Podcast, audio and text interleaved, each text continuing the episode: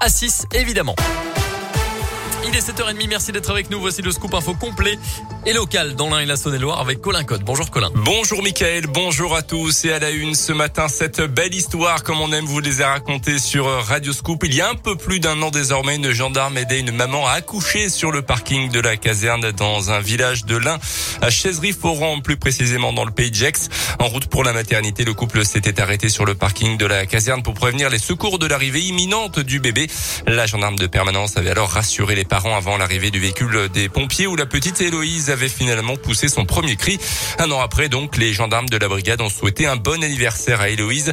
Le major David Desfarges, le patron de la brigade de chaiserie Florence, se souvient de cette journée particulière. C'est vrai que ça avait été, c'était un, moment euh, chaleureux et c'est pour ça que j'ai gardé contact avec euh, les parents. J'étais passé voir la maman ensuite quand elle était revenue de la maternité. Puis là, pour les un eh ben, j'ai souhaité un joyeux anniversaire à Héloïse et son papa pour me remercier, m'a transféré une photo de sa fille. Donc c'est un bon souvenir qui restera dans ma carrière et qui restera pour la, la brigade de, de Chaiserie-Fort. Je pense que son, son papa et sa maman euh, l'emmèneront voir où, où elle est née euh, sur le parking de gendarmerie. Je pense que ça va se faire ça dans quelques années. Et pour l'anniversaire de la fillette, le major a envoyé un message aux parents d'Héloïse qui, pour le remercier, lui ont donc envoyé une photo de la fillette. Une belle histoire que les gendarmes de l'Ain ont décidé de mettre à l'honneur sur leur page Facebook et sur radioscoop.com. Dans l'actu également chez nous, un magasin de, bricolage cambriolé en pleine nuit à Culose entre mercredi et jeudi d'après le progrès. Les voleurs seraient entrés vers 23 heures par une fenêtre située à 4 mètres de hauteur sur la façade. Ils auraient ensuite utilisé des outils du magasin pour forcer le coffre et seraient repartis avec plusieurs milliers d'euros en liquide avant de tenter ensuite de s'en prendre à un supermarché situé juste à côté.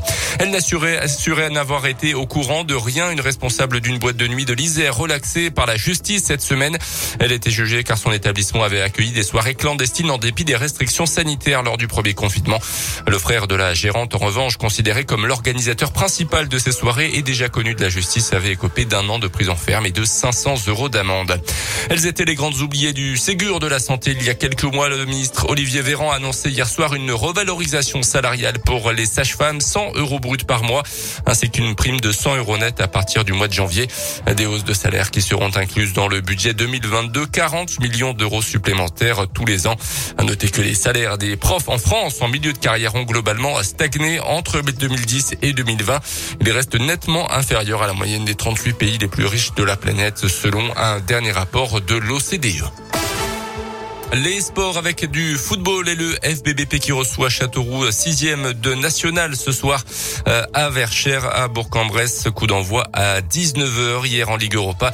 Euh, la première journée de la phase de groupe. Victoire de l'OL contre les Glasgow Rangers à Glasgow en Écosse, 2 buts à 0. Euh, victoire de Monaco également contre les Autrichiens de Graz 1-0. Dans les autres résultats de cette Ligue Europa, match nul de Marseille contre le Locomotive Moscou un partout et victoire dans la Ligue Europa Conférence cette fois-ci nouvelle Coupe d'Europe de foot.